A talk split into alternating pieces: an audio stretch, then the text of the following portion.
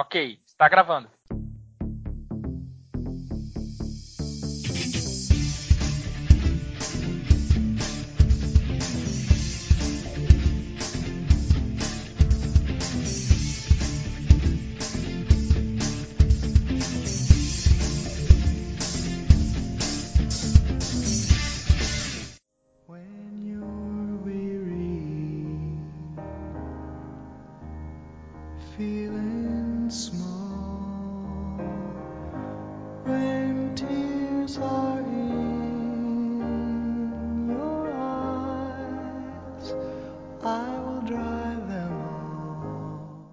Fala galera, esse é o Promicast, o podcast daqueles que acreditam nas promessas de Deus. Cumprindo aí a nossa quarentena, nós estamos gravando online, cada um na sua casa, na sua cidade. E hoje nós vamos falar de um assunto que está contaminando todo mundo. Mas antes de começar, eu quero me apresentar. Eu sou Rafael Lima e quando você passar por momentos difíceis e se perguntar onde está Deus, lembre-se que durante uma prova o professor está em silêncio.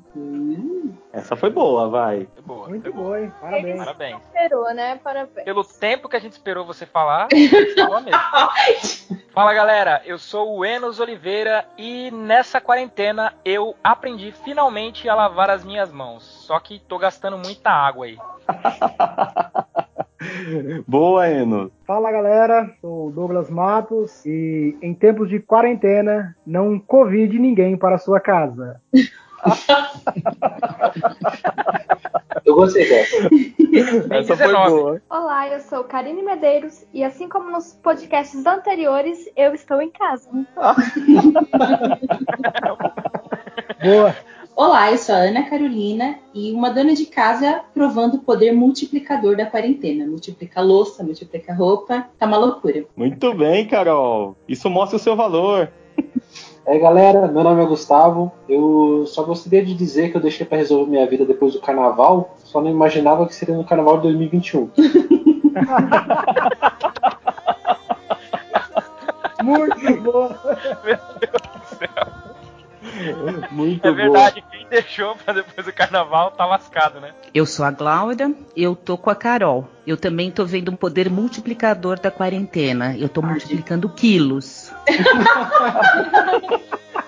Aê, eu também. Multiplica. Boa, doutora. Muito boa. Quem não, né? Porque tá terrível. A gente só come, meu Deus do céu. É, a nossa convidada, a doutora Glaura Ferrari, ela é médica formada pela Santa Casa de Misericórdia de São Paulo desde 1987. Residência médica dela foi no Instituto da Criança do Hospital das Clínicas em São Paulo. Ela atua há mais de 30 anos em consultório, atendendo como pediatra. Atua há mais de 20 anos no atendimento no pronto-socorro da enfermaria de pediatria. E atualmente ela também presta atendimento no Hospital Estadual Darcy Vargas, de especialidades pediátricas. Ela desenvolve também um trabalho de gestão e acompanhamento de pacientes internados de todas as idades. Nossa, é muita coisa. Uau. Muito bom. E também sou mãe, como Mãe sabe. da Bia, mãe da Helena, gosta de cantar, né, doutora? E gravou um CD, criou duas filhas. Meu Deus, a senhora, a senhora tem que fazer vídeo de coach, ensinar a gente como que faz. E, além de tudo, nunca faltei em reunião de escola, hein? Caramba. Gente, eu vou confessar que Ah, a, doutora, a doutora Glória faz, inclusive, meu trabalho quando pode, tá? Caramba, Rafael. Você não tem vergonha, cara? Olha o tanto de coisa que ela tem, você ainda. Não, sabe aquela teoria de que uma pessoa competente atrás de incompetente faz o trabalho de todo mundo? Doutora Glória. Ah, É, mas-. Se vocês conhecerem a doutora Glória, vocês vão ver o quanto ela é competente. Mas Não. vamos lá. Não, na, na verdade, o incompetente não foi pra ela, tá? Gostei. Ele não entendeu, tá? Ó, tem que explicar tudo. A doutora Glória, vamos falar do lado explicando tudo ali.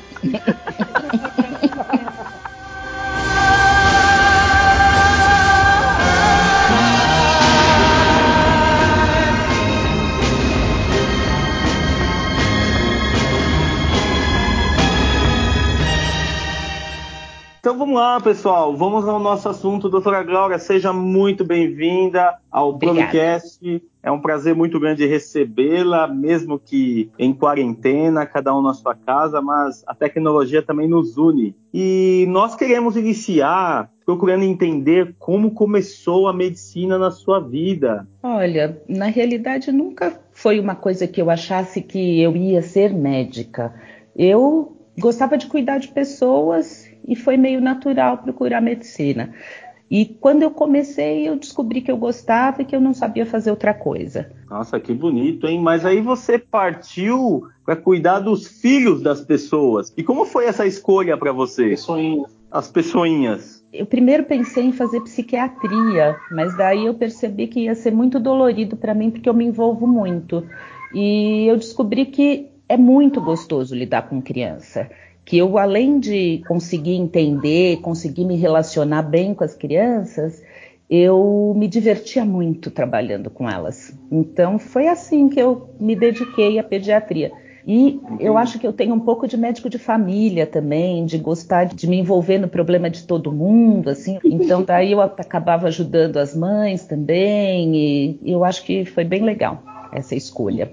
Doutora, nós temos vivido dias difíceis e eu tenho certeza que você tem acompanhado isso na pele. Enos, o que tem acontecido no mundo? Faça um resumo para nós do que nós vamos falar hoje. Bom, como todo mundo que está ouvindo a gente, né? A gente espera que todo mundo seja muita gente mesmo. O mundo aí vem vivendo desde o final do ano de 2019, né? Mais precisamente aí, os primeiros relatos datam dia 31 de 12 de 2019, o início de uma doença terrível, né? Que é o Covid-19, causada por um vírus que iniciou lá na China, mais precisamente na cidade de Wuhan, em um mercado de frutos do mar. Esse vírus que vem aí dia após dia contaminando muitas pessoas, ele tem causado né, vários problemas no mundo e com isso, inevitavelmente, várias pessoas vêm estudando para saber como encontrar uma cura, encontrar uma vacina. E entre essas pesquisas também estão as pesquisas para descobrir a origem desse vírus. E existem várias teorias. Pesquisando sobre as teorias de origem do coronavírus, a gente vê várias linhas, né, até algumas aí com teorias de conspiração que Todo mundo imagina sabe que foi os Illuminati, não é? é, então os Illuminates, ou foram chineses que criaram um laboratório. Até tem algumas linhas que acreditam que eles estavam procurando uma cura para o HIV e aí uma pessoa se contaminou e propagou. Mas fazendo várias pesquisas de cientistas assim, eles acreditam que esse vírus de fato ele veio da natureza. E existem alguns indícios que os cientistas é, atribuem a isso. Uma das explicações que eles colocam é principalmente pelo formato do vírus, que a gente já deve ter visto aí em todos os lugares o formato, que o vírus ele é como se fosse uma bolinha cheia de cravos pontudos. Fala que é um tipo de vírus com de spike, né, que é, é, as são pontudos.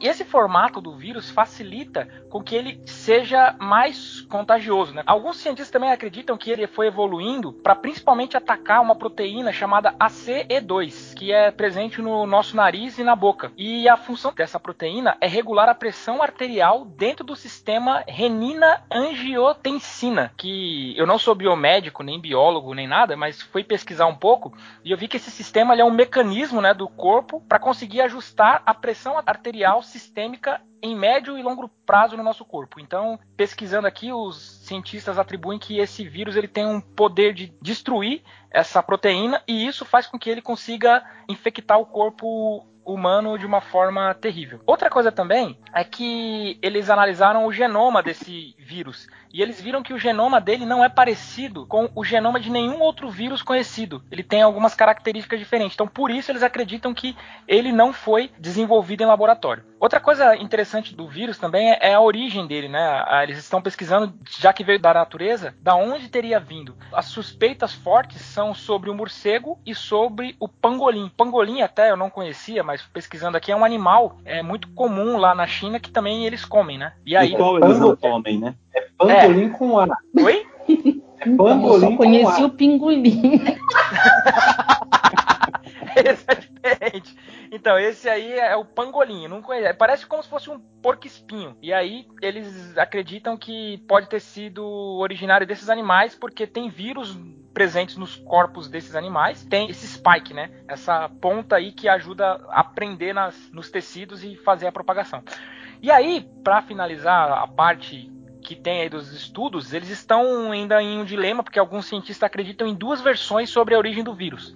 Uma primeira vertente, eles acreditam que o vírus passou por uma seleção natural dentro de um hospedeiro animal, depois chegou aos seres humanos e no corpo humano ele conseguiu ter a capacidade de se tornar infeccioso e aí ele começou a ser propagado. E tem uma outra teoria que acredita que ele passou para o animal, do animal para o humano e já chegou no corpo humano de forma patogênica, né? Então, ele já chegou com o poder de contaminação. E aí, por que que tem essas vertentes? Os cientistas acreditam que se a primeira forma for comprovada, é muito pior, porque pode ser que a gente mais para frente possa se deparar em outras pandemias.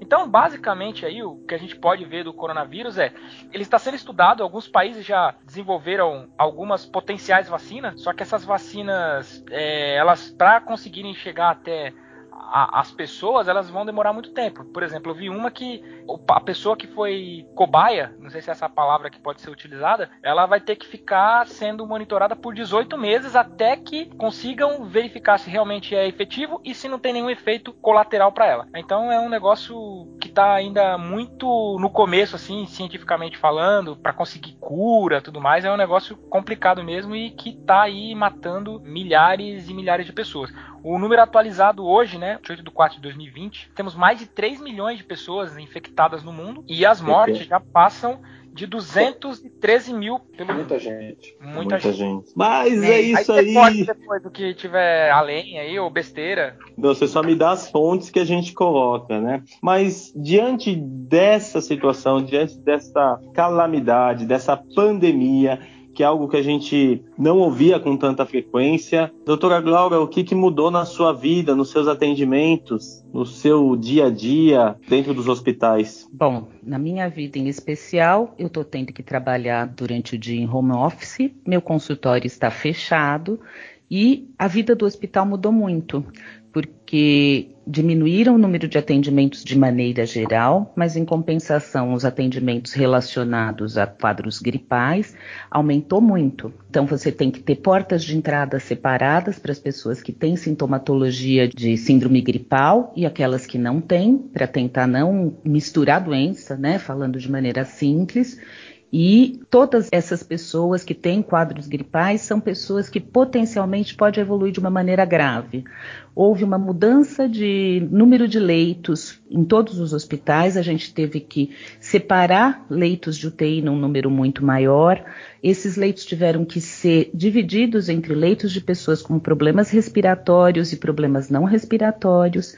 A equipe de atendimento no hospital começou a ser atingida, então diminuiu o número de pessoas trabalhando, você começou a ter que contratar mais pessoas porque você começou a ter baixas no, na sua equipe de trabalho. Então, houve uma mudança muito grande. Não tem material de proteção, a gente não tem ventiladores mecânicos suficientes para todas as pessoas que podem estar precisando. Então, isso gerou uma angústia muito grande no trabalho das pessoas. Ao mesmo tempo, eu não posso dizer que também não gerou alegrias quando um paciente que fica um mês entubado sai bem do hospital. Também gera muita alegria, mas eu acho que as equipes estão trabalhando com muita angústia. Doutora, esse período é um período é, sazonal, né? Nós saímos do verão, estamos no outono e é um período que os pediatras gostam bastante de tirar férias, é isso? É, você já me ouviu dizendo isso, né? Essa é a época, sazonalmente, a gente tem a bronquiolite entre as crianças. Mas por incrível que pareça, a bronquiolite esse ano diminuiu muito, porque as escolas fecharam. Então diminuiu o número de crianças infectadas com o vírus sincicial respiratório, que é o, normalmente o vírus que causa as bronquiolites mais graves. Em compensação, a gente tem tido um número de atendimentos maior pelo coronavírus, né? Certo. Mas o fato das crianças não estarem na escola fez com que mudasse o perfil de bronquiolite esse ano. Mas a- esse período é um período de muitas doenças respiratórias, até em Assim, adulto. H1N1 também, é período de outono e inverno, né? Eu acho que o outono ainda é pior que o inverno, na realidade, por causa de mudanças ambientais e comportamento sazonal de vírus mesmo. Então é uma época de, de infecções respiratórias. É, eu que eu te diga, porque eu tenho uma esposa que tem problema pulmonar, né? Inclusive ontem ela tava com um pouquinho de falta de ar e aí até vi um meme. Eu falei, nossa, não podemos ir pro hospital agora. Né, então, porque realmente nessa fase de troca de temperatura, né? de- principalmente, É. realmente a gente percebe que as pessoas que têm esse problema são bem afetadas. É, os asmáticos, né, que, que antigamente era chamado tudo de bronquite, mas na realidade são os asmáticos que realmente em época de mudança de clima eles se afetam também. Mas é assim, eu acho que a gente tem que ter muito bom senso. Se estiver de fato com falta de ar, tem que ir para o hospital, porque senão ela pode ter em casa uma falta de ar importante que vocês não consigam resolver em casa, né? Sim, sim, é, com certeza. Mas é importante ter essa, essa, desse discernimento também, né? Porque eu vejo muitas pessoas falando é justamente isso, né? É, por exemplo, até a minha esposa mesmo, ela fala do medo de ir ao hospital. E realmente a gente acaba ficando com medo, porque como é, a senhora bem mostrou, os hospitais hoje eles estão tomados por pessoas que estão com essa síndrome gripal, né? Que fala assim, então ali, ou são pessoas que estão com a gripe ali, que pode ser até uma gripe comum, ou pode ser realmente uma pessoa que está com uma doença. Então, ir para um hospital sem você ter a necessidade não é uma, uma ideia muito boa, mas se você precisar, eu acho que é, realmente é o melhor. Houve uma mudança de comportamento de uns anos para cá, que as pessoas começaram a usar os prontos socorros como lojas de conveniência. Elas vão no pronto-socorro porque, sabe, atende o dia inteiro, eu estou trabalhando, é mais fácil eu ir à noite, e depois eu tenho que marcar uma consulta com meu médico, eu vou ter que esperar uma semana ele ter vaga, então eu vou hoje mesmo para o pronto-socorro e já resolvo o meu problema. Mesmo que esse problema seja, sabe, uma irritação na garganta.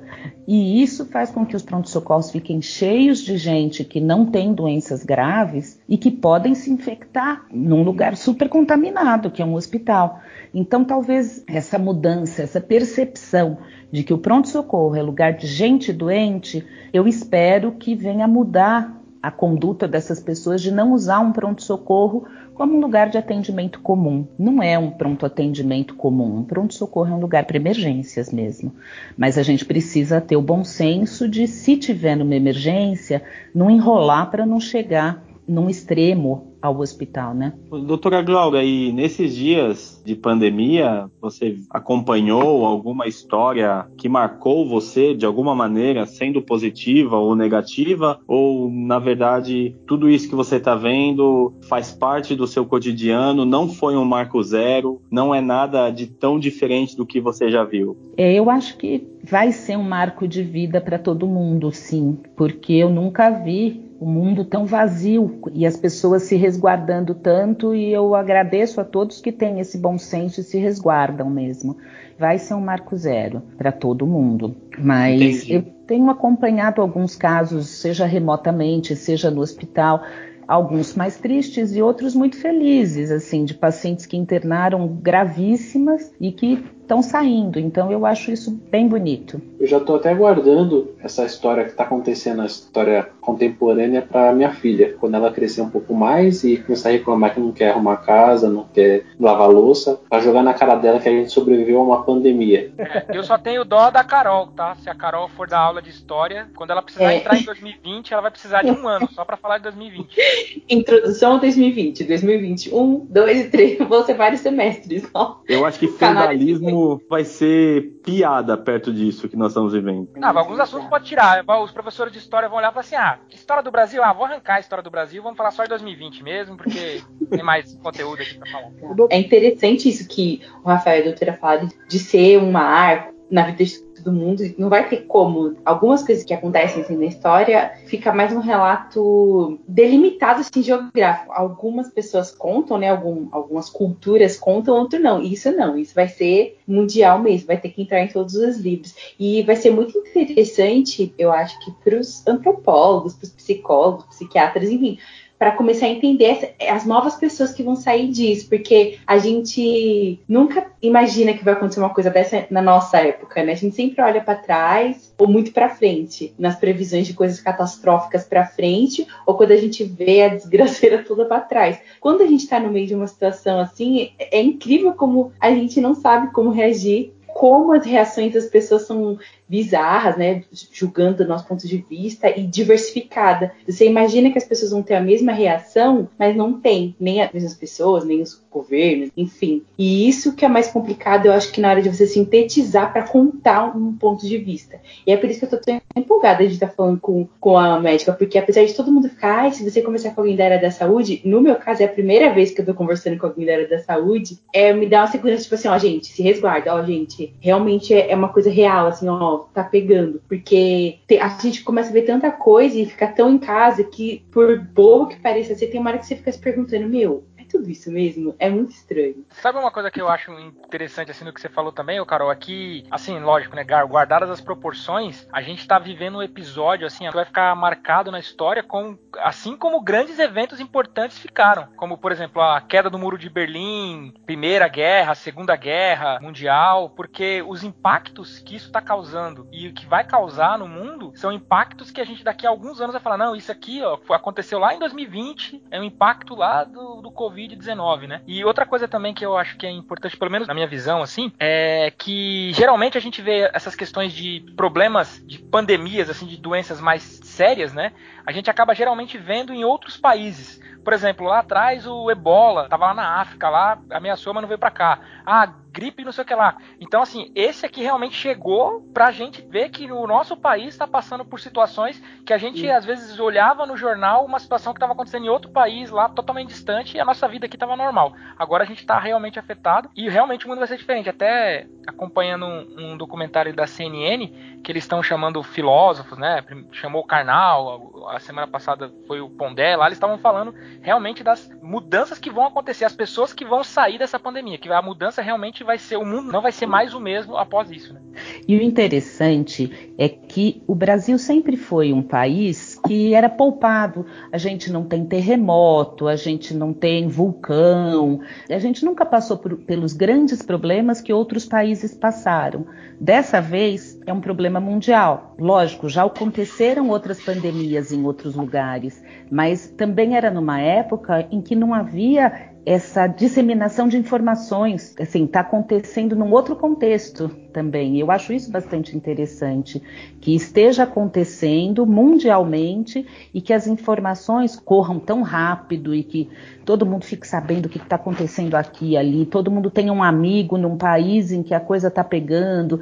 Isso é uma coisa importante que vai também aparecer nas aulas de história da Carol. Ô, doutor, aproveitando esse ponto que a senhora colocou de no momento que eu, é, o mundo está mais globalizado aconteceu, porque esse vírus não é um vírus que não, não existia, né? A gente teve a SARS de 2002, 2004, que é, é o mesmo patógeno, que o, o Enos falou. Talvez houve entre nós, seres humanos, talvez uma negligência técnica, porque talvez se estivéssemos nos preparados melhor após a SARS de 2002 a 2004, talvez não chegaríamos nesse ponto que hoje que, que nos encontramos, que todos os grandes países estão infectados, seis continentes estão em estado de calamidade, a economia sofrendo um grande recesso, a humanidade com um medo tão grande que ela se tranca, mas ao mesmo tempo se agride, porque ela não consegue se entender. Esse momento talvez poderia ser evitado com um estudo mais aprofundado cientificamente na SARS quando ela surgiu pela primeira vez? Eu não sei te dizer, porque na realidade, se a gente vai estudar o perfil viral de algumas crianças,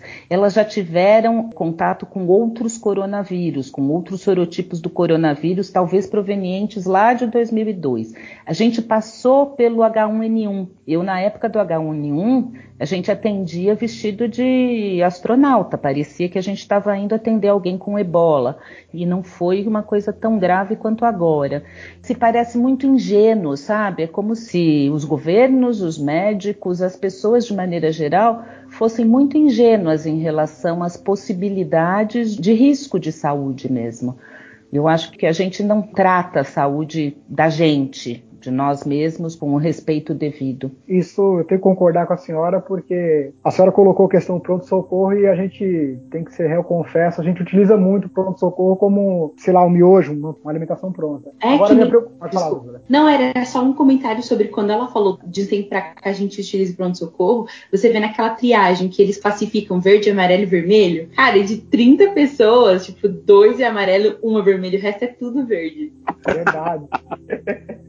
Verdade. E eu vou falar de mim. Eu tive nesse, nesse período que estamos aí de pandemia no hospital. A minha preocupação não era nem com o que eu fui fazer, era se eu ia ser infectado ou não. Então o tempo todo eu ficava perguntando para os enfermeiros: tem alguém aqui no andar infectado? Aí eles explicaram que foram separadas as alas. Mas isso me trouxe também uma, um certo grau de responsabilidade, porque eu vejo os países asiáticos com essa pandemia, eles tratam com mais seriedade, que a doutora colocou, não, não tão ingênuo. Aí a gente vê agora os países latinos, a ingenuidade ainda trabalhando, não só pela escassez de conhecimento e tecnologia, e a gente está se afundando na, na, na, crise da saúde ainda mais. E os países asiáticos parece que estão saindo primeiro na nossa frente. Isso também se dá pelo fato de não ter vivido ou porque negligencia porque é inocente mesmo? Você usou a palavra latina e eu acho que tem um pouco da nossa cultura latina, de não levar nada tão a sério. Essa questão do Brasil nunca ter passado por nenhuma dificuldade maior, a gente, aquilo que eu coloquei, que a gente nunca teve um vulcão, a gente nunca teve um terremoto. Eu acho que, a gente que só tem políticos, o latino, né, que é, é, eu acho que o latino é, é, tem essa coisa de não levar nada muito a sério. E eu acho que a gente vai crescer como país também. Não crescer no, no, num sentido político, e sim amadurecer como seres humanos, tomando um pouquinho mais de cuidado, levando um pouco mais a sério os cuidados e o respeito com o outro. Sim, a gente sempre pensa que nunca vai acontecer com a gente. Acho que é, é, talvez seja meio realmente até uma questão da cultura nossa latina.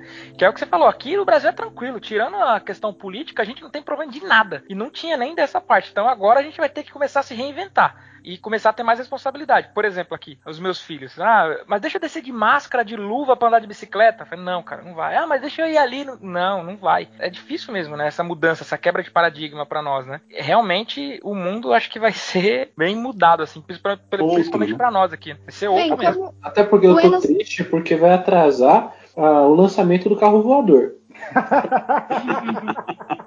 Pegando um ganchinho aí do que o Enos falou, todas as áreas tiveram que se reinventar nesse período. Doutora, você acha que a telemedicina foi uma reinvenção, pelo menos no Brasil? Olha, a telemedicina sempre engatinhou um pouquinho, sempre foi tentado entrar com a telemedicina, só que por questões de, às vezes, de ética, tudo, ela sempre foi um pouco barrada. E por necessidade, ela meio que foi escancarada nesse momento. Eu, pessoalmente, ainda por ser pediatra, por sentir necessidade de olhar o paciente, de sentir o paciente, eu ainda não sou uma pessoa 100% entusiasta da telemedicina, não. Eu acho que ela pode ser uma ferramenta a mais, mas ela, no meu entender pessoal, pode ser que eu mude de ideia, mas eu acho que ela não substitui um atendimento médico presencial. Doutora, falando em telemedicina, muitos dos nossos ouvintes não fazem ideia do que é a telemedicina. Você poderia nos lembrar ou explicar melhor? Na realidade, é como se fosse uma consulta médica feita através de uma chamada telefônica, uma chamada de computador com tela, muitas vezes, às vezes só pelo telefone. Vai ter um prontuário eletrônico onde vão constar as queixas. Então, uma consulta médica é um ato no qual o paciente vai falar uma queixa, o médico vai avaliar essa queixa, examinando o paciente e depois vai dar uma conduta, e essa conduta pode estar relacionada à solicitação de exames ou uma receita de um remédio ou só de uma orientação. Isso é uma consulta. E essa consulta, hoje em dia, está sendo muitas vezes feita por telemedicina, através de chamadas de dessas como a gente está fazendo aqui, esse encontro, ou por vídeo, conferência, vídeo. coisa assim. Mas eu, pessoalmente, como falei, eu ainda não, não acho que seja uma coisa que substitua. Eu acho que é, um, é uma ferramenta a mais para um momento, às vezes, emergencial, mas que não deveria substituir o contato humano. Entendi. Eu estava pesquisando, doutor, acho que foi em 20 de março desse ano, né, 2020, que até então o ministro Mandetta fez essa, digamos que essa autorização. É claro que teve toda uma questão junto ao Conselho Federal de Medicina. Em suma, foi autorizado, né? Mas é em caráter, como você disse, emergencial e isso não garante que vai continuar. Mas a Essa pergunta da... da telemedicina já estava em discussão há muito tempo, né? Se fazia, se não fazia, se ia ser liberada como uma consulta digna de, do nome, consulta, tudo, mas nesse momento, inclusive para manter as pessoas em casa, naqueles casos em que se tem dúvida se precisa ir para o hospital ou não, para resolver pequenas questões, acabou sendo liberada. Agora, o futuro disso eu não sei. Ficou até mais difícil pegar testado médico agora, hein? Já pensou? Sem sair de casa. Eu nem, nem sei como falar, talvez, da telemedicina, o que, que seria falar assim, ah, isso aqui dá para tratar, ou isso aqui não dá. Talvez um, eu não sei, um psiquiatra fazer uma telemedicina funcione, mas eu não imagino, por exemplo, a Trina com uma crise de asma, pô, ligando pro médico. Que, que eu faço? Né? Pois é, outro dia um pai me mandou uma foto de um problema de pele da criança. Eu olhei e falei: olha, você imagina só, podia ser uma escarlatina, podia ser um sarampo, podia ser uma estafilococcia, quer dizer, tem um monte de diagnósticos diferenciais.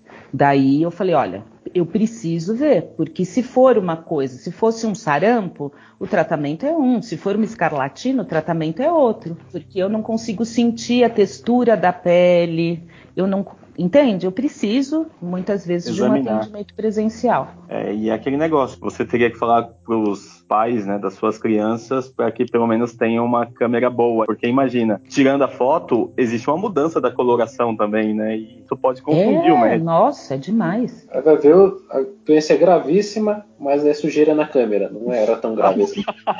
Também, também. Pessoal, vocês têm alguma pergunta? Tem. Você tem, eu Douglas? também tenho. lá. Depois o Douglas já tem uma. Doutora, depois você dá o número da sua conta aí. Eu também tenho. então vamos lá. Yes! A minha pergunta é, assim, é questão da transmissão, porque no começo foi, fomos tão bombardeados que o vírus era altamente transmitível. Ah, tocou numa caneta, se alguém tocar em seguida, você já está contaminado. Daqui a sete dias você vai ter febre. pulmão- Olhou pra caneta, tá contaminado. Isso, isso. É, doutora, a minha dúvida é assim, porque eu, particularmente, estou em atividade, mas com os devidos cuidados, gel na mesa, gel no carro, gel na cabeça, gel em tudo que é lugar. Esse vírus, é sério, gente. Quando eu chego aqui, a mulher só falta dar um banho de gel. O contágio, ele é tão agressivo assim ou não? Ele tem um contágio acelerado, mas não é tão agressivo quando vinha falando. Não, ele é altamente contagiante, sim. Ele é menos contagiante, por exemplo, que o vírus do sarampo, mas ele é altamente contagiante e o vírus tem uma capacidade de, primeiro, aderir às superfícies e, segundo, de sobreviver durante algumas horas nas superfícies também. É como você falou, você está em atividade. Eu também tô. Então, quando eu chego em casa, às vezes eu tenho vontade de tirar a roupa na porta, passar o escovão, né, para poder entrar. Mas eu acredito que o que a gente deva fazer é usar máscara quando estiver fora para nos proteger e para proteger o outro, lavar as mãos e trocar de roupa, trocar de sapato na entrada, sabe? Deixar na área de serviço a roupa e tomar banho. É o que a gente pode fazer. E tudo isso é eficiente. A utilização do álcool em gel também, como você falou, Também. né, que o Douglas, ele passa já no seu cabelo, vai muito gel também, mas não é álcool, né, Douglas? É, Não, mas ele o álcool. mudou agora. Agora ele Só uma mudou gel curiosi- alcoólico. Só uma curiosidade em relação ao gel. Eu já ouvi dizer que apenas usar o gel muitas vezes tem uma hora que não vai mais ter efeito, que é necessário em determinada quantidade de aplicações você lavar a mão com água e sabão. Isso Né? é mito, verdade? Na realidade, o que limpa é água e sabão. Mas o álcool também é eficiente. O problema do gel é que ele é meio lambequento, né? Começa a grudar, né? então, ele começa a grudar depois de um certo tempo. Então, é, o ideal é você lavar as mãos também periodicamente. Mas nos intervalos, você pode usar o gel. É, porque se você tá dentro de um ônibus e você pega ali no ferro que está segurando o ônibus, não dá para você depois lavar sua mão, não tem pia ali, né? Mas aí você passa o álcool em gel para evitar um contágio. Mas assim que você tiver água e sabão, uma torneirinha, né, doutora? Acho que Sim. seria o mais conveniente. Eu queria fazer uma pergunta. No começo da pandemia aí, ou pré-pandemia, as pessoas até recomendavam que nós não utilizássemos as máscaras, né? Falavam assim, olha, não usa máscara, porque a máscara é, ela, ela é perigosa, porque, porque você pode se contaminar com ela. Na verdade, quem tem que estar com a máscara é quem tá com o vírus e para a pessoa não contaminar as demais pessoas. Passaram-se os tempos e as coisas mudaram. Por exemplo, na cidade que eu moro aqui em Joinville, hoje tá meio que tá tudo normal assim a vida, tá? A única coisa que não voltou ao normal são as escolas. Mas nos demais, assim, o shopping tá aberto, os mercados estão normais, lojas estão normais, academias estão funcionando, tudo tranquilo. Até os restaurantes já podem funcionar com espaço de mesa. Só que uma das regras é que as pessoas têm que usar a máscara. A máscara é obrigatória. E aí agora a recomendação é essa. Aí eu não sei, houve alguma mudança assim sobre talvez a transmissão do vírus pelo ar, que ele, a pessoa pode passar e pegar isso, ou houve talvez uma situação psicológica a recomendação atual do uso da máscara? Não, eu acho que na realidade não se acreditava que a epidemia fosse ser tão séria, então se colocava inicialmente que a máscara deveria ser usada para quem estava gripado, para quem tinha síndrome gripal, então punha a máscara para defender os outros. Com, historicamente, conforme a epidemia foi crescendo e se transformando assim numa pandemia, se descobriu que quando todos usam a máscara, aqueles perdigotos que saem da boca da gente quando a gente fala, quando a gente respira, quando a gente tosse, eles ficam restritos a um local menor. Então, se todos estiverem de máscara, você vai ter uma quantidade menor de vírus no ambiente. E daí você diminui esse, esse mecanismo de contágio, né? Até porque tem muitas pessoas que são assintomáticas, né? Ela tem o vírus, ela não desenvolve uma doença, mas ela tá infectando. Eliminando o vírus e infectando outras pessoas. É. Se só usar máscara quem tá doente, a gente não pega esse portador são que tá aí largando o vírus pelo mundo, né? E como a doutora falou, em relação à capacidade do vírus em sobreviver aderindo a coisas, objetos, a superfícies, né? Como foi comentado, é, a máscara evita né, os perdigotos se alastrarem aí. Eu acho que é terrível passar em calçada de bar. Porque calçada de bar é o lugar, lugar mais, mais cuspido que existe. Sério, eu tô concentrada tentando onde ele vai chegar. É verdade, cara. É verdade. Eu acho que com o uso de máscara, o número de cusparadas diminuiu, hein? É, deixa, deixa, eu fazer minha pergunta, doutora. Eu tenho uma filhinha de dois anos. Hum. O Douglas também tem criança, o Anis também tem. Mas a minha pergunta, por dizerem né, que as crianças são assintomáticas, às vezes parece notícia que criança também pegou e chegou a caso grave, às vezes não, mas enfim. A minha pergunta é assim, na sua opinião, se as escolas voltarem, tem alguma idade que é melhor a criança não voltar para a escola? Não, aparentemente pelo menos até agora, o que a gente tem visto é que o vírus não tem uma gravidade maior em crianças pequenas ou em crianças um pouquinho maiores. A gente não tem visto esse tipo de comportamento em relação à, à idade das crianças. Então não dá para eu te dizer, olha, menor que dois anos não vai e tudo mais. O que a gente tem que lembrar é o que, que vai acontecer quando as escolas abrirem, é que os a bronquiolite que estava segura pelo isolamento social pode aparecer também, né? Então, eu acho que quando as escolas reabrirem, as crianças e as professoras, a coordenação, vai ter que estar muito atenta à higiene da escola, de ventilação e tudo mais, né? Mas, assim, especificar uma idade que em relação a esse vírus não tem uma, uma coisa que possa ser afirmada. Mas vai ser um castigo para as crianças voltar para a escola, todo mundo tem que ficar comportadinho, não vai poder brincar de pega-pega no intervalo. pois Sim, é, então. não vão ficar podendo compartilhar chupeta, né? É, então, ou, por exemplo, a idade da Cecília. Como que você vai falar para ela, olha, você não pode ficar do lado do seu amiguinho, não pode, né? Aí também tem um meme que tá rodando aí que fala o seguinte: primeiro dia, todas as crianças de máscara. Aí, segundo dia, professora, meu filho voltou sem máscara. Professora, o fulaninho limpou o nariz com a máscara do meu filho. No outro dia, professora, meu filho trocou a máscara por figurinha. Professora, é, meu filho veio com a chupeta, mas veio sem a máscara. Então, assim, é difícil. Quanto menor ela, menor ela tem a compreensão do que é realmente o problema, né? Eu sempre falei, independente de coronavírus ou não, eu sempre chamei a escolinha de promiscuidade viral. Porque é uma troca de aquela criança se abraça, se beija babando, troca chupeta, come com a mesma colher, toma no mesmo copo. Ok, isso traz imunidade mas vai ser uma coisa delicada o retorno às aulas. E o pior é que vai ser necessária, porque como é que as crianças vão ficar em casa se os pais vão voltar a trabalhar? Doutora. Oi? Uma dúvida. A gente vê que o pessoal da saúde, enfermeiros, médicos, é o que está tendo o maior índice de fatalidade. Eles ficar muito tempo exposto ao vírus é o que acaba levando essas pessoas, é o maior número de óbitos nessa, nessa área? Eu não sei te responder, mas eu não li nenhum trabalho que falasse sobre carga viral ainda. Então, eu acho que isso ainda não foi estudado para poder afirmar que se realmente tem a ver com tempo de exposição, a carga viral de maneira geral, né? Mas eu não sei se realmente tem sido maior o número de óbitos ou se são óbitos proporcional em relação à população, mas que acabam deixando as pessoas um pouco mais sensibilizadas. O que a gente tem visto é que esse vírus é muito complexo, ele não causa só uma inflamação pulmonar, ele age enlouquecendo o nosso sistema imunológico, ele age no nosso sistema de coagulação, levando a uma coagulação intravascular disseminada, ele age agredindo a parede do coração. Quer dizer, é um vírus realmente muito virulento para a gente e muito complexo, por isso que ainda não tem um tratamento padrão. A última. É... A última. Eu, eu, não vi assim um especialista afirmando se pode não. As pessoas que já foram infectadas, ela pode ser reinfectada? Acredita-se que já esteja começando a ocorrer mutação nesse vírus. Teoricamente, a gente não vai pegar o mesmo vírus idêntico igualzinho, mas igual a vacina da gripe, que anualmente se faz uma nova vacina com uma cepa nova, ou seja, o vírus deu uma pequena mudadinha e daí a gente tem que tomar uma nova vacina para que você não pegue a, a gripe. Esse vírus é um vírus que vai mudar, ele tem um poder mutagênico muito grande.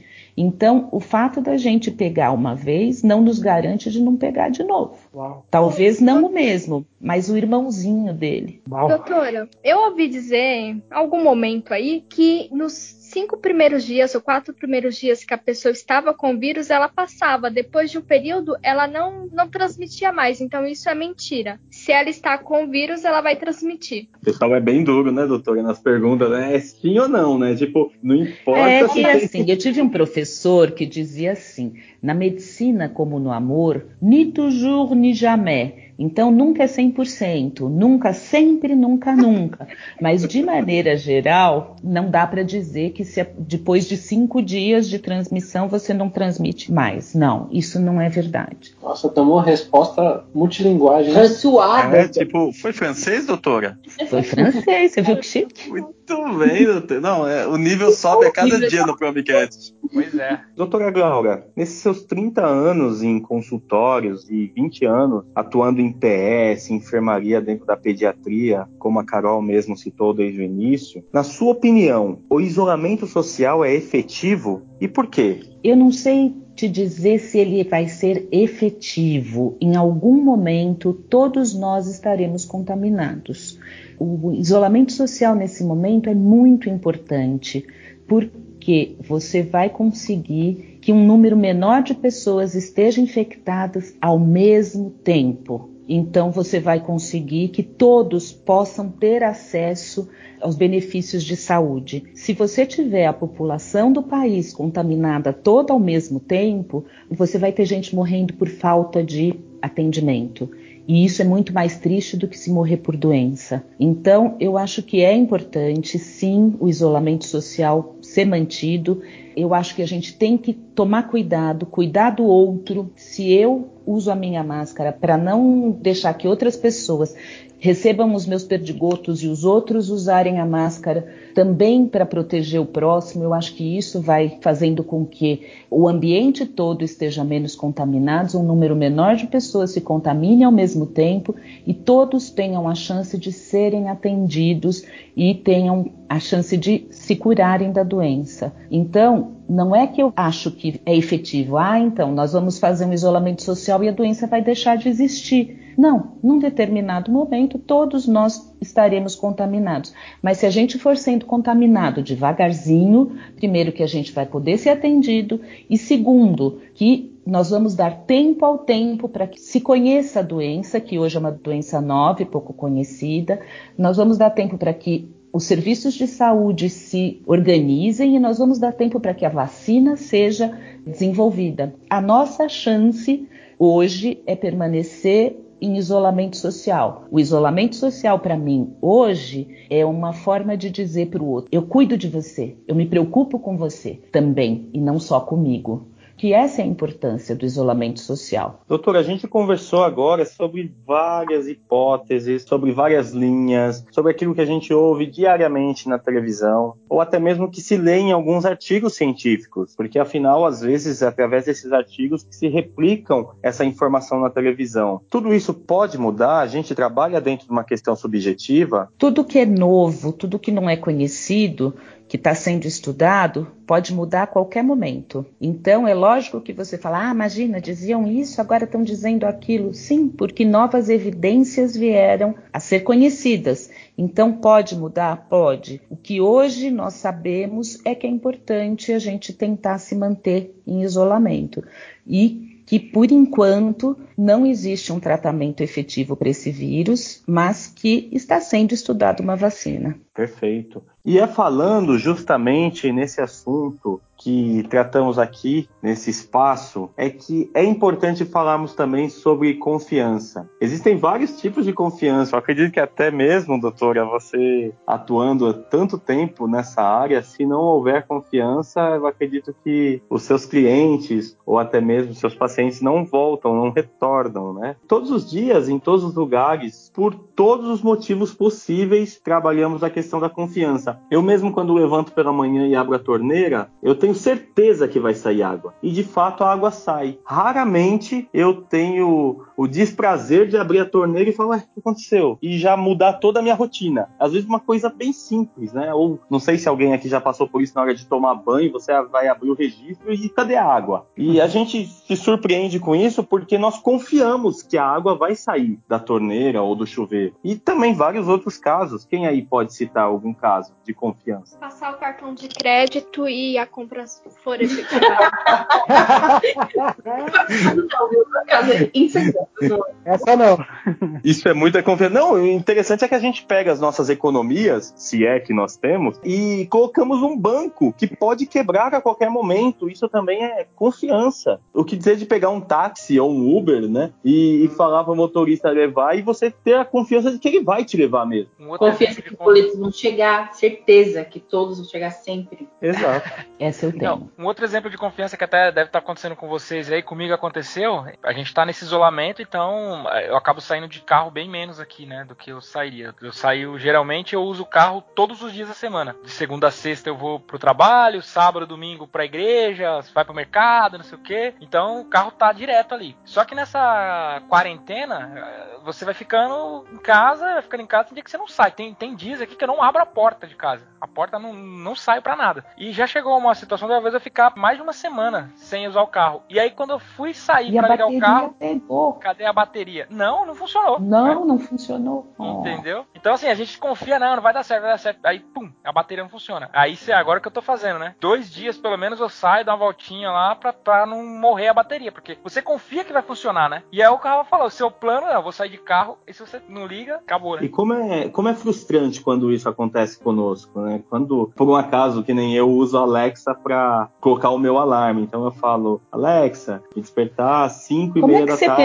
Permite isso, Karine? Essa Alexa não tá tomando um, um tamanho muito grande na vida do Rafael, pelo amor de Deus. Concordo. Ela ajuda. Não, ela ajuda, porque como ele fala demais e eu falo pouco, aí ele tem com quem bater um Ah, ele papo. conversa com a Alexa, entendi. Conversa. Então, e eu falo pra ela, me acorde tal hora. E quando chega naquela hora, ela me acorda. Pelo menos ela desperta. Então, assim, é a confiança que eu tenho que ela vai me despertar. Mas e se por um acaso cair a internet? Ou se por um acaso cair a energia? Ela pode me frustrar. E se por um acaso eu nem acordar, né? Porque eu já morri durante a noite, né? na madrugada. Então, assim, a gente sempre tem confiança em pequenas coisas. Às vezes, então, nós nos frustramos, né? Porque as pessoas falham, as coisas não funcionam, nós somos desapontados por pessoas próximas e queridas diante da exigência mesmo dessa confiança. E muito mais do que isso, a gente se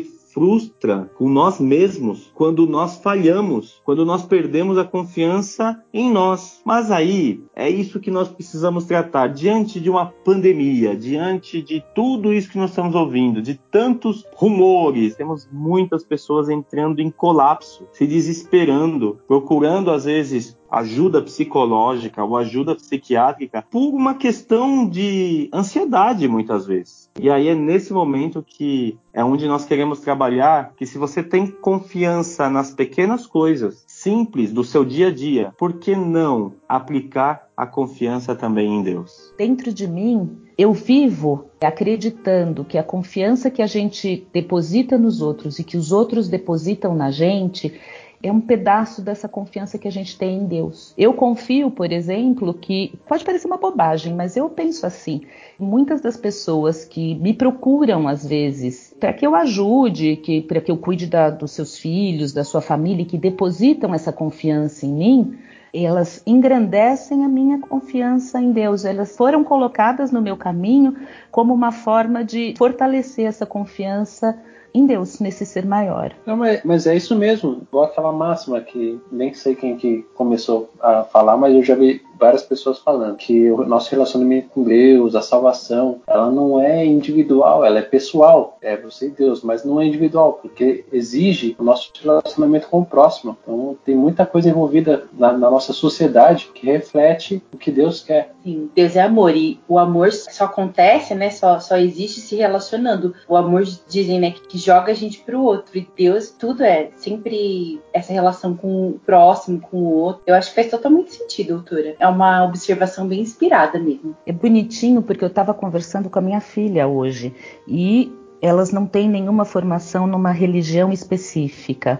Mas o que minha filha estava dizendo é que ela, apesar de não ter uma formação religiosa específica, que ela é muito cristã, porque ela sempre se lembra daquilo que eu ensinei para ela, que são elementos do, do cristianismo, que é agir de acordo com aquilo que nos foi pedido por Deus e nos foi passado no exemplo de Jesus da maneira de ser, sabe? Aquela coisa mesmo de dez mandamentos que eu ensinei para minhas filhas, de amar o próximo como a si mesmo, de honrar seu pai e sua mãe. São coisas que, apesar de eu não ter dado uma formação religiosa específica para elas, eu tentei passar para elas nessa forma de ser. Muito legal. A base está ali, né? Os princípios estão enraizados.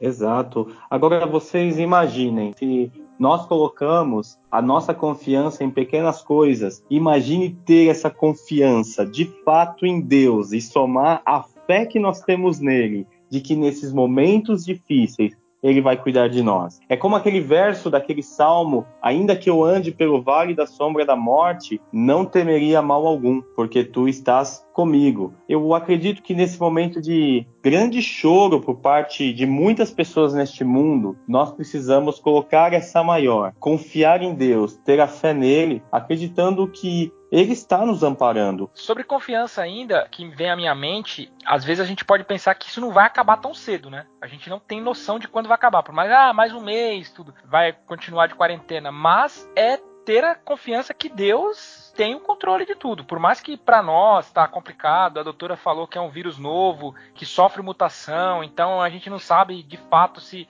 nós pegarmos uma vez, se nós estaremos imunes, a gente não sabe quando nós vamos ser infectados, porque os especialistas, até a doutora também confirmou isso, falam que em um determinado momento todo mundo vai ser infectado. Então, como vai ser a reação, talvez, do vírus na minha vida, no meu corpo, né? Ter essa confiança que Deus tem o controle. Deus pode guardar, Deus pode livrar. Deus é aquele que pega pessoas, como a doutora falou, que estavam entubadas. Talvez alguém olhava para aquela pessoa e falasse assim: ó, esse cara já era. Mas alguns dias depois, a pessoa estava saindo andando do hospital. Então, assim, é ter essa confiança que Deus ele tem o poder ele é soberano, né? Em meio a toda essa tempestade, que a gente vai chegar lá do outro lado. Mesmo que alguns falem, mas e se eu me infectar? Que Deus te dê saúde e recuperação, mas que você continue a sua caminhada. Eu acho que o elemento mais importante que a gente pode, para mim, né, pessoalmente aprender nisso, sobre confiança, é que a confiança em Deus, ela dá coragem para enfrentar. Porque você citou o Salmo 23, o Vale da Sombra da Morte. No Vale da Sombra da Morte tem morte. Quando você tá com essa confiança, você não fica tipo, só extremamente positivo, tipo, nossa, eu vou passar sangue no umbral da minha porta e não vai acontecer nada com ninguém da minha família. Não. Você tá no mundo, você tá inserido nessa realidade, você está inserido num, num contexto onde está tendo uma pandemia, e pode acontecer, mas esse não se desesperar, essa coragem de enfrentar isso. E nem você falou, se eu vier adoecer, tenha coragem, você vai enfrentar. Se eu perder alguém, essa confiança de que isso também está dentro do plano de Deus. Não só aquela ideia, tipo, que o plano de Deus é onde tudo dá certo, onde nada de mal te acontece, onde você não vai ter prejuízo financeiro, você não vai ter que trancar faculdade, você não vai ter que ficar deprimido. Não. Você vai enfrentar como todo mundo tem que enfrentar, mas a diferença é que você não precisa se desesperar, porque você confia num, num Deus. Hoje, né, a gente enfrenta isso, mas durante a história, ele nunca mudou, ele nunca vai mudar. E durante outras coisas até piores, e guerra e tudo mais, ele esteve ali. Então a diferença é na nossa postura. Tipo, se três pessoas da minha família pegarem, as três vão se recuperar maravilhosamente. Não é que, tipo, no que Deus pode ou não fazer, ele pode tudo. Ele é Deus, mas em como a gente vai responder na nossa confiança, no nosso dia a dia. Todo dia quando a gente acordar, a gente ter coragem de enfrentar mais um dia de quarentena, de isolamento, ou quem tiver infectado, mais um dia aí tentando ficar com fé e positivo para ajudar tudo que for possível para se recuperar. Então essa confiança para mim é importante para isso, porque ela me dá coragem, independente do que eu tiver que encarar. Ela me dá essa força, essa coragem. Acho que você colocou muito bem, Carol. Eu concordo com você.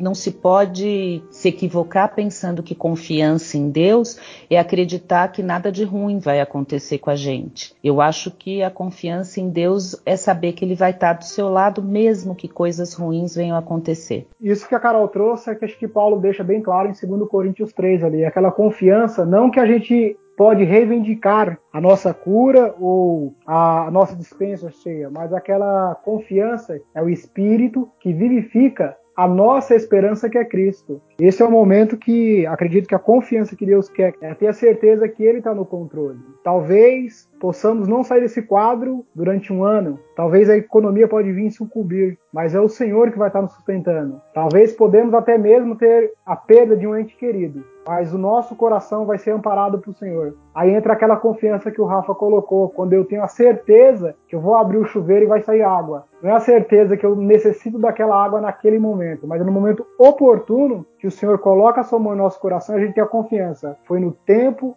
e nos planos do Senhor. Porque ninguém esperava, se todos nós fossem entrevistados em janeiro, o que, você espera para 2020? A listinha da nossa 2020 não tinha uma pandemia. Mas confiamos no Senhor que Ele está no controle e no propósito de tudo isso. Essa confiança que eu acho que devemos agora disseminar no mundo, o Rafa colocou muito bem. O que eu acho que tem mais impactado a nossa sociedade é o medo tem se alastrado tão grande ao ponto de a gente estar tá se, se sucumbindo a isso e perdendo a identidade humana. Eu acho que falta um pouco a gente cuidar do outro, cuidar do próximo. Esse é o momento que Deus quer nos ensinar isso. Além disso, eu posso até acrescentar a lição de Deus sobre a confiança na promessa que ele fez da volta dele. Pode acontecer N coisas, mas ele pode voltar antes da gente descobrir a cura para o corona. Então a gente confia que ele vem. Sim. O que a gente tem que focar é que a, gente tem que confiar nele, tendo a cura ou não tendo a cura, sendo acometido pelo mal ou não,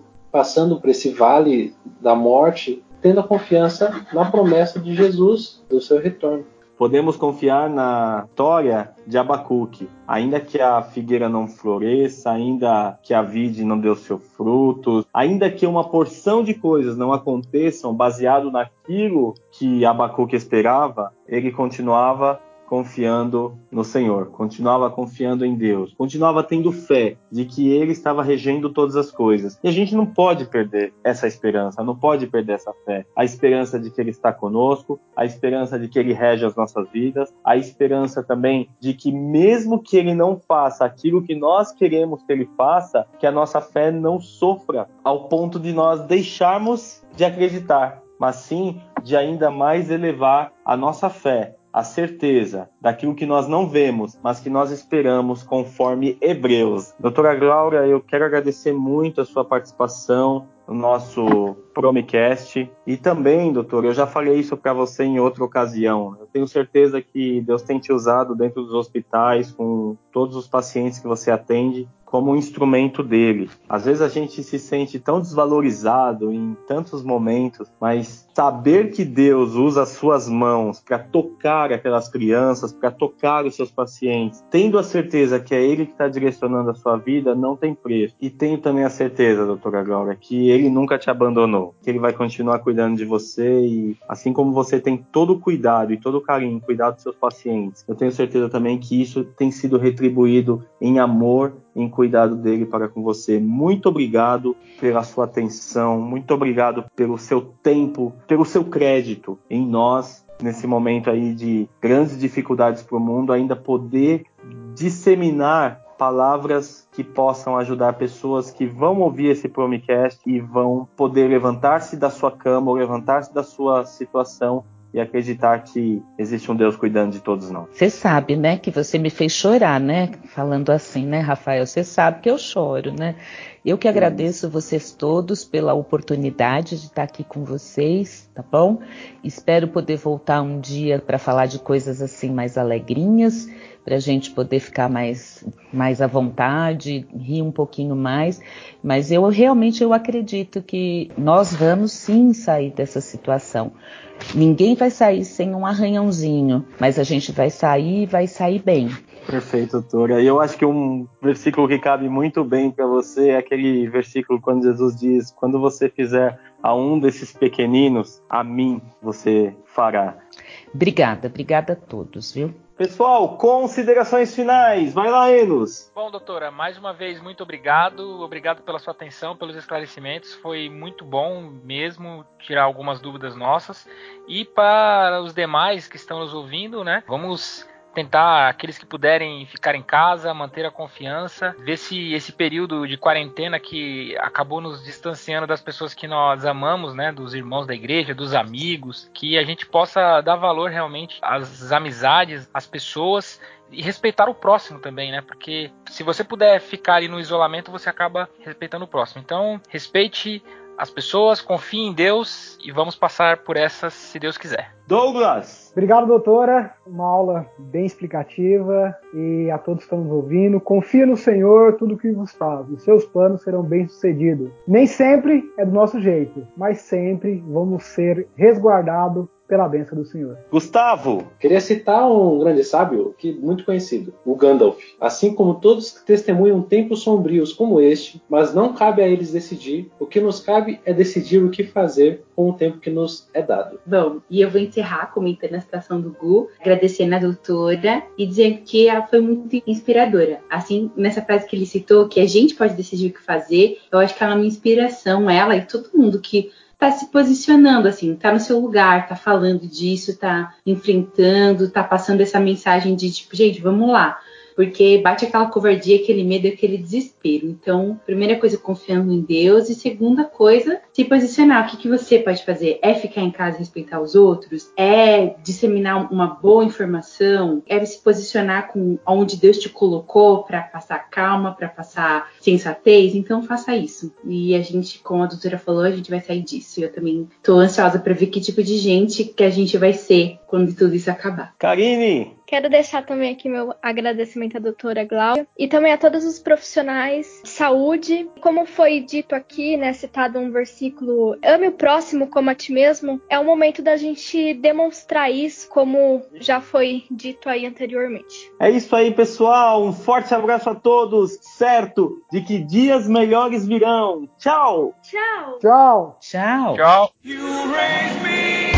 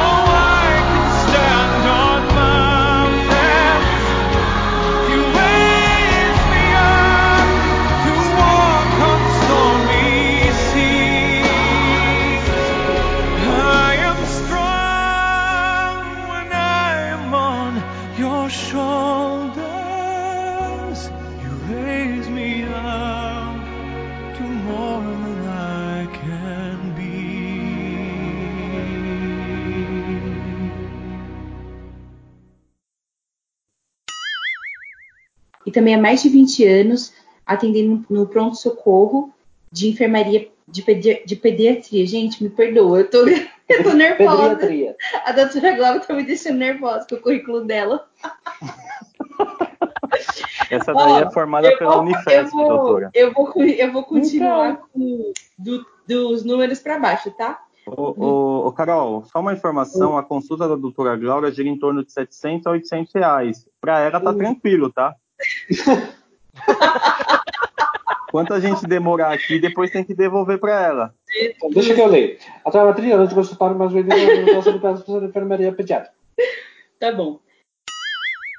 É como aquele verso daquele salmo: ainda que eu ande pelo vale da sombra da morte, não temeria mal algum, porque tu estás comigo. Do Salmo 91. Ô, Rafael, você citou o Salmo 91 ou o Salmo 23? É, 23, Pô, né? desculpa, cara. Não, não, É. eu, eu citei o Salmo 23. isto. Caramba, gente, desculpa, foi falha. Valeu, Gustavo. Exatamente. Eu acredito que a gente também usa um pouco daqueles textos de Malaquias, né? Ainda que a figueira não floresça, sabe? Rafa. Malaquias esperava acho que é muito. Oh, meu, hoje eu tô ruim, cara. Eu acho que é a Figueira em Abacuque. É, Eu digo hoje eu tô de Isto. Nossa. Hoje, eu- hoje eu, eu, passei tô... o eu passei o bastão pro Rafa, tá, pessoal? Caramba, eu acho que eu tô tendo um problema sério com gravação online. Doutora, todo o chocolate, os doces, as coisinhas que eu levo para você pela manhã, tem chegado na Bia? Não. A Bia tem uma preocupação muito grande com o próprio corpo, ela não quer engordar. Então eu Entendi. preciso, eu preciso segurar, né? Porque senão, tadinha, se tudo que você me leva, a paçoquinha, o chocolate, o amendoim, chegar na Bia, ela engorda. Então eu, como Entendi. mãe que preza pela saúde da filha, eu como tudo. Aí, Viviana. É assim, eu, eu comecei a levar pra doutora Glaura, mas ela falou, Rafael, você tá me engordando, você tá fazendo mal pra mim, etc. E o que, que eu comecei a fazer? Eu comecei a levar, deixava na gaveta e falava, isso é pra Bia, é a filha dela. Aí, sumia. Então por isso que eu pergunto, né? Tá chegando na Bia? Porque eu não tô Uma mais dando pra ela. E a gente é viciado em bolacha, apesar que tá na hora de a gente comprar, né, doutora? Bolacha É. com geleia do quê? Geleia do quê, De doutora? pimenta. Dizem que médicos se sentem Deus, isso é verdade? Ah, não, isso é só os, os neurocirurgiões. E é a equipe que mais urgencializa dentro dos hospitais. Exato. Quando suas filhas eram pequenas, você levava elas no pediatra ou. Eu tinha Ela uma pediatra, sim. Eu tinha uma pediatra, sim. Durante muitos anos. Eu só comecei a tratar minhas filhas quando elas já tinham por volta de 10, 11 anos. Quando elas eram pequenininhas, eu ia direitinho na consulta pediátrica. Entendi. Teve dia de eu apostar com a pediatra delas, dela falar que era uma coisa, eu falava, ah, não, acho que é outra. Mas, detalhe, eu estava certa. É o seguinte, doutora, que uma coisa que eu gosto de sintetizar, a gente sempre quando a gente fala que é da área de TI, a Karine vai chegar nesse ponto também em algum momento, ou já chegou, né, com as, com as pessoas levando celular para ela, impressora para arrumar, tablet, tudo. As pessoas olham um profissional de TI e falam, olha, arruma meu tablet, a minha impressora não está imprimindo, ou faz para mim um site de e-commerce, ou configura o meu roteador, ou eu preciso fazer uma live no Facebook, como que eu pego o programa? Ou faz um PowerPoint, ou faz um logotipo, tudo, né? Eles acham que a pessoa de TI acha que sabe tudo. E aí eu costumo. É, dá um outro nome, é o menino do computador. É, o menino do TI, né? Eu costumo dizer que a área de TI lembra um pouco a medicina, né? Porque você tem várias especialidades na medicina. Então eu falo assim, não adianta você chegar num cirurgião e falar para ele assim, olha, meu filho tá com um problema, que dá uma olhada nele, vê o que, que acontece. Ele, ele, a especialidade dele é cirurgião. Assim também como não, não, não dá pra você chegar num psiquiatra e pedir pra ele operar o seu coração, né? Então é a mesma coisa, cada um na área de TI tem a sua especialidade ali. É isso que, eu, que o Rafa quis. Eu não sei nem se foi engraçado isso, mas. O que, que você acha disso, doutora? Dá pra, dá pra lidar com todos os problemas de todas as pessoas, achando que pelo fato de você ser médica, você conheça todo o universo e toda a ciência baseada naquilo que hoje impera na medicina? Claro que não, né, Rafael? Não dá. Eu não sei nem tudo sobre pediatria. Entendi. É, isso eu percebi quando você respondeu que levava as crianças no pediatra. Pois é. Meu Deus. Tinha aqueles parentes que iam levar os filhos pra você atender de graça também? Tem. Tem. Churrasco. Tem aquele pessoal que liga porque a, sabe, a vizinha não tá, o pediatra da vizinha não dá o telefone para ela. Então, eu tô ligando porque o filho da vizinha tá com tosse e eu queria saber o que, que ela pode fazer. Aproveitando, por favor, passa o WhatsApp da doutora no grupo aí, que eu tenho um. Mano, o WhatsApp de médica deve ter várias fotos bizarras, né? Ah, eu já avisei, Preto. Uma vez eu peguei o telefone de um colega meu e falei assim: escuta, quer fazer o favor de apagar essas fotos? Porque senão vão te prender como pedófilo. Porque...